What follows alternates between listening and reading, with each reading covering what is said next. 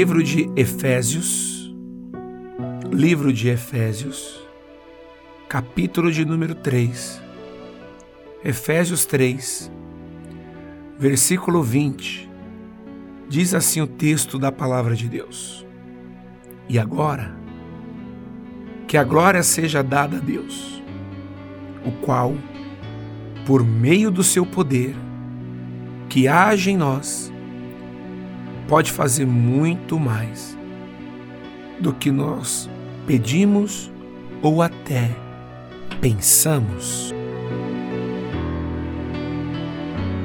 Meu irmão, minha irmã, meu amigo, minha amiga, olha como a palavra de Deus ela é maravilhosa e mais uma vez nos traz algo importantíssimo para as nossas vidas. Deus, o nosso Deus, age segundo a sua grandeza e magnitude, e não de acordo com as nossas limitações. Entenda isso.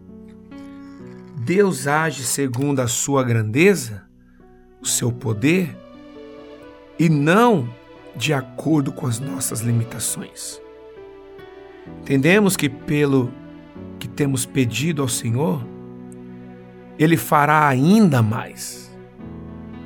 Devemos permitir que o poder de Deus nos conduza.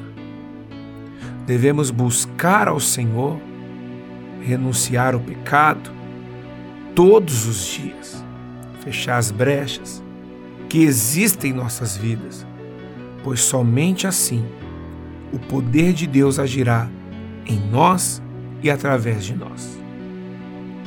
Quando nós damos lugar, abrimos o coração a Deus, pode ter certeza absoluta que o poder dele se manifesta em nós. Paulo mesmo diz na palavra do Senhor que o poder de Deus se aperfeiçoa nas minhas fraquezas. Mas porque Ele tem poder, não só porque somos limitados.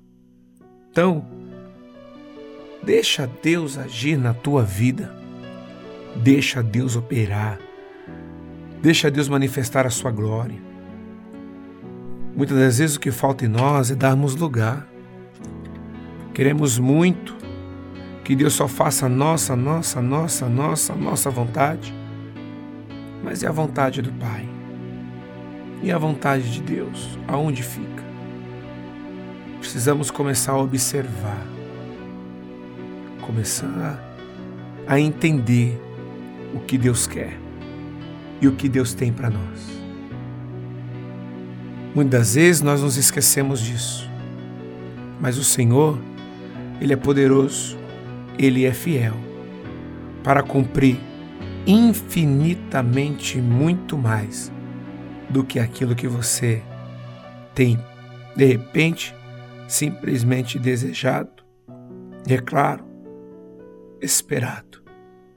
Quando você, meu amigo, minha amiga, deixa o Senhor agir conforme a vontade dele, você se coloca, se dispõe ao desejo de Deus, você com certeza viverá as promessas em nome de Jesus.